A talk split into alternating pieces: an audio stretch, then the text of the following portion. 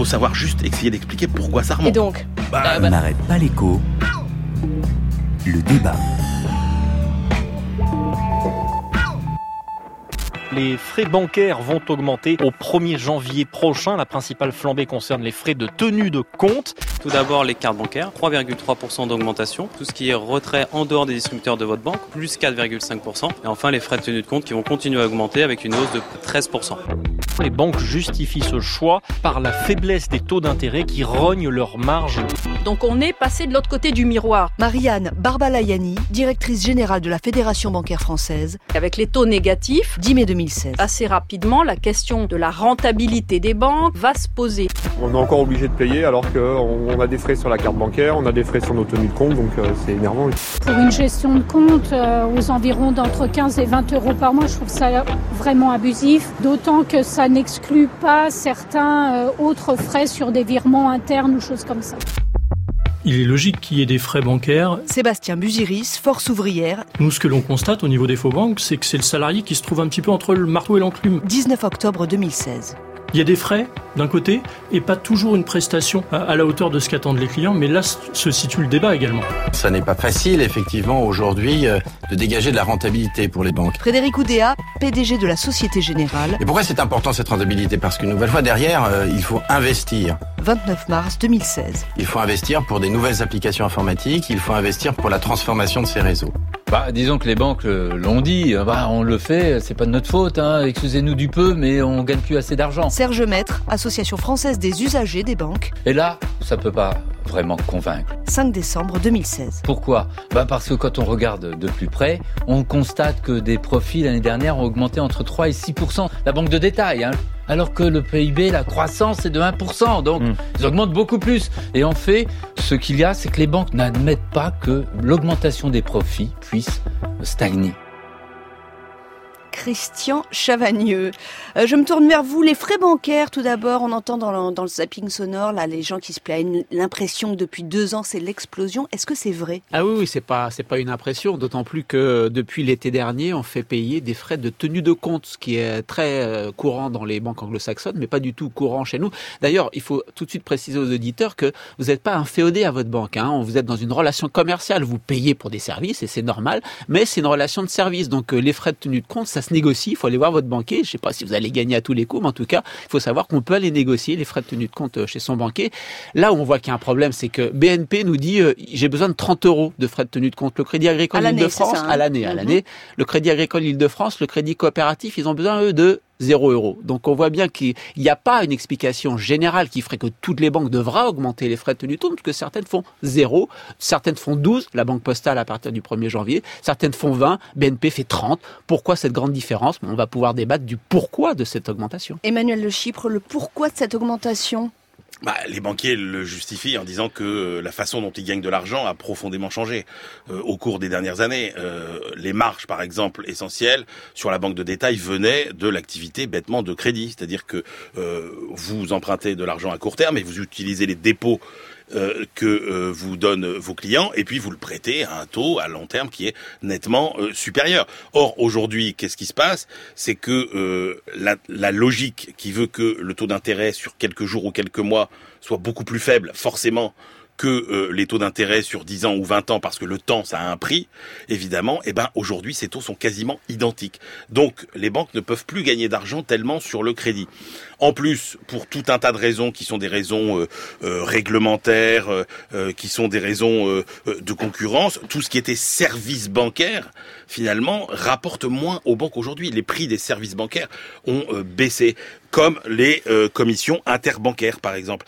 Et donc, les banques, elles se retrouvent avec des sources de rémunération qui sont euh, plus faibles euh, qu'avant, qui ont euh, changé. Alors, on reviendra sur aussi toutes les contraintes liées aux nouvelles réglementations qui font que là encore, le coût euh, des euh, crédits est plus cher. Et donc elles se disent bah, il faut bien qu'on gagne de l'argent sur d'autres euh, sur d'autres postes et euh, notamment les frais bancaires. Et l'argument que les banquiers mettent en avant pour dire euh, que euh, augmentent les frais bancaires c'est dire attendez les clients vous êtes gentils mais n'oubliez pas que en contrepartie, vous bénéficiez quand même de taux d'intérêt incroyablement bas sur les crédits qu'on vous offre, et vous avez à côté de ça d'autres placements qui sont rémunérés à des prix anormalement élevés, comme le livret A, même si ça surprendra toujours quand on dit que le taux d'intérêt sur le livret A peut paraître euh, excessif. Oui, mais alors dites-nous du coup, pourquoi vous dites ça? C'est en regard de l'inflation.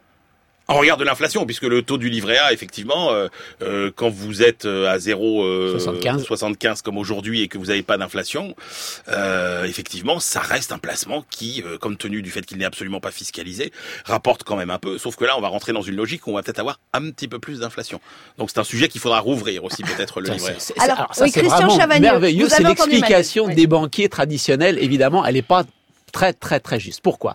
Euh, Emmanuel nous dit hier, euh, une banque c'est un supermarché, hein. ça achète du, gros et ça revend au détail plus cher que ça achète au. Sauf que le truc euh, un peu bizarre qu'au milieu c'est de l'argent. Donc Emmanuel a raison, ça achète à un taux d'intérêt faible et ça essaie de reprêter un taux d'intérêt plus fort. Il nous dit l'écart c'est tellement réduit que bah, les banques font plus de profit. Alors j'ai regardé les stats sur 2015, moi. Vous savez que 60% des profits des banques, ça vient de ça encore en 2015. On va, on attend les chiffres 2016, mais jusqu'à la fin 2015, 60% des profits des banques, c'est cette différence entre j'emprunte un taux d'intérêt faible et je leur prête un taux d'intérêt plus fort. Donc ça n'a pas cessé de faire gagner de l'argent aux banques. Première chose.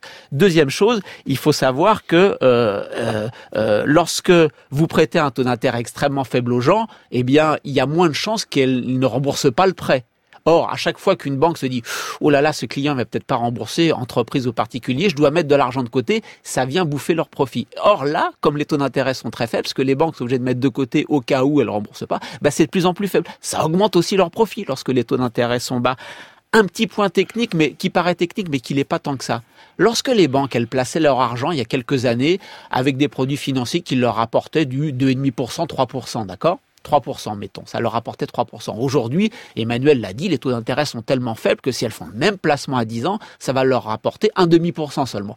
Là, ça rapporte beaucoup moins. Oui, mais sauf que tous les vieux titres qui rapportaient 3%, leur valeur augmente, puisque vous avez quelque chose dans la main qui vous rapporte 3%, alors que si vous l'achetez aujourd'hui, ça rapporte que demi. Donc les vieux machins qui rapportent 3%, leur valeur dans les comptes des banques augmente, ça leur fait faire des plus-values énormes. Donc les taux d'intérêt bas, oui, ça a une contrainte sur les banques, oui, la marge entre les taux d'intérêt s'est réduite, donc elles font moins de profit, mais pas plus de profit, et les taux d'intérêt bas, j'ai listé tout ce que ça leur permet de gagner de, de l'autre côté. Donc justifier les frais de tenue de compte par les taux d'intérêt bas, c'est quand même un peu exagéré. Mais Christian, moi j'ai écouté aussi les banques, elles disent, elles disent en effet qu'elles font des profits, mais ce que dit Emmanuel, c'est qu'elles disent on fait moins de rentabilité.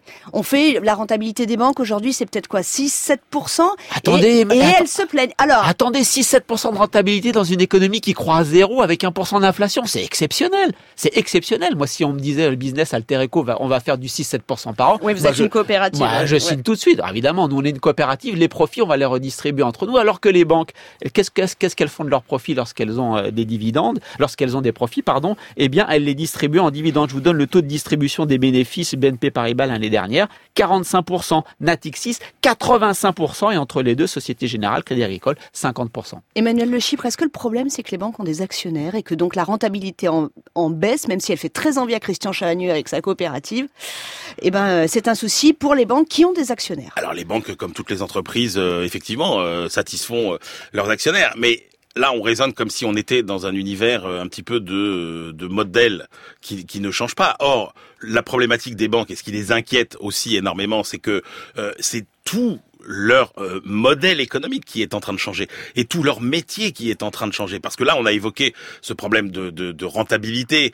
qu'on pourrait presque considérer finalement comme un problème conjoncturel qui est lié à une configuration un peu particulière euh, des taux d'intérêt sur les sur les marchés financiers. Or, il y a d'autres enjeux absolument considérables sur le métier euh, de la banque. Vous avez, par exemple, cette concurrence euh, maintenant qui vient de ce qu'on appelle euh, les technologies financières, les, les fintech, qui offrent maintenant au-delà de, de ce que peut offrir une banque en ligne, qui est déjà moins cher qu'une banque avec des agences, euh, tous les nouveaux services que peuvent offrir euh, les, euh, les banques. Et puis, euh, il y a l'évolution technologique qui le permet. Demain, est-ce que euh, Apple, est-ce que Google ne seront pas les principaux concurrents des banques? Et puis, il y a, y a la pression concurrentielle qui vient de la technologie, mais les mais les clients le veulent aussi. Les clients maintenant, ils veulent regarder euh, et gérer leurs leur, leur, leur finances à partir euh, de leur mobile. euh, Et donc vous nous dites quoi le- ça, ça, ce bah, sont des investissements, il faut les faire, ça leur coûte très cher. c'est des et donc- investissements, absolument. Il y a des investissements en développement, en nouvelles technologies qu'il faut faire.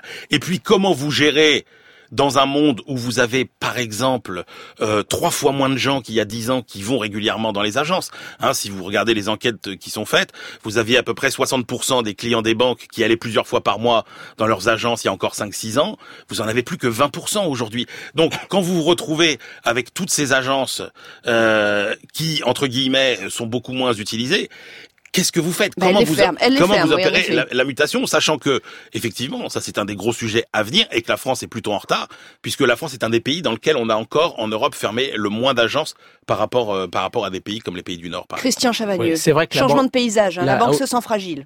Alors, complètement changement de paysage. La banque en ligne progresse beaucoup. Il y a à peu près 46% des clients dans l'Union européenne, euh, de- des banques des, des, des clients de- dans l'Union européenne qui vont chercher de la banque en ligne. En France, on est à 58%, donc beaucoup plus élevé que dans le reste de la moyenne européenne. On a perdu à peu près 2500 agences en 10 ans. hein. Il reste aujourd'hui 37 500 agences bancaires en France. On a perdu 2500. En même temps, il y en a un employé de banque en France pour 161 personnes. Dans la zone euro, c'est pour 166 personnes. On n'est pas très très loin. euh, Mais en nombre d'agences par habitant, on en a plus que les autres, Christian. Voilà, mais en nombre d'employés, Ouais. on en a, on a à peu près, euh, et c'est ça qui compte en fait, parce que ce sont les emplois derrière nous qui nous intéressent. Est-ce que les banques vont virer des gens ou pas, fermer des agences ou pas? Attention, hein, quand les banques disent on va fermer des agences, on va virer tant de monde, c'est aussi des annonces boursières pour dire aux actionnaires, vous savez, on va maîtriser nos coûts, donc apportez, apportez, venez apporter vos investissements. Il y a aussi cette stratégie bancaire, boursière, pardon, qui est derrière. Les, les, pour un, un dernier mot sur la clientèle, du coup, si je vous entends, les clients en ce moment, ils sont perdants-perdants, ou bien en effet, il y a du perdant-gagnant, quoi? Bah, le problème, c'est que maintenant, dans, dans la banque, comme dans beaucoup d'activités, vous n'avez plus un modèle de client moyen. C'est-à-dire qu'on voit bien que les offres sont en train de se segmenter et de se différencier par type de clientèle. C'est-à-dire que vous allez avoir finalement un modèle bancaire à, à plusieurs vitesses. Vous allez avoir un modèle low cost. Euh, pour des clients qui finalement ont peu de moyens, peu d'épargne, euh, qui euh, vont surtout gérer leur compte de façon euh, électronique. Vous allez avoir un modèle premium avec des services associés. Et puis euh, au milieu, vous allez avoir effectivement bah, euh, le, le- le- le- la, la prestation moyenne qui est amenée à, à- à diminuer et vers une personnalisation croissante. Mais c'est vrai qu'on va vers cette diversification, oui bien sûr, Christian Chavagneux compatible avec le multicanal. Christian, oui, moi j'ai une question quand même pour vous. Là, on a parlé des banques. Les banques françaises, je vous entends, elles ne, sont pas en mauvaise santé. Si on prend un peu de hauteur, plus globalement en Europe, on a eu, on a eu le référendum en Italie, on a entendu beaucoup de choses. Est-ce que les banques européennes ont un souci toujours? Ah oui, les banques européennes font peur. hein. Il y a les, banques italiennes, bien entendu. hein. On a la, fameuse euh, montée des, des, des Paschi, qui est cette banque italienne, euh, la plus vieille banque du monde en fait, qui existe encore, qui a besoin de 5 milliards et qui n'arrive pas à trouver, euh, qui arrive pas à trouver son, son, son argent.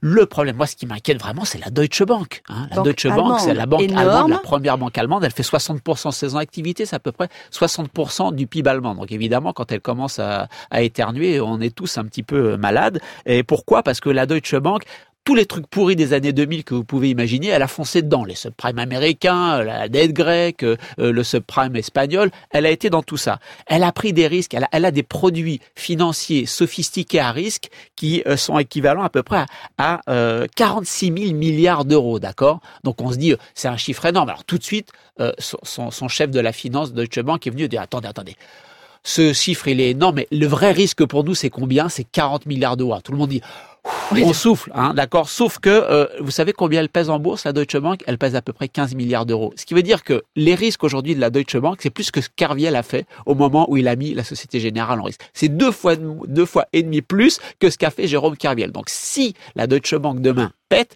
et honnêtement, c'est pas impossible, là les effets systémiques sur l'ensemble du système bancaire européen, ça va être très très douloureux. Là, Christian Chavagneux nous, nous donne un signe noir, là. Oui, il y a alors il y a deux, il y a- c'est deux cas différents hein, parce que c'est ça qui est intéressant et euh, ça peut nous amener aux, aux banques françaises. Si vous voulez, la Deutsche Bank, comme Christian l'a dit, traîne un énorme boulet euh, lié à ses stratégies d'investissement sur les marchés financiers, donc à ce qu'on appelle la banque d'investissement.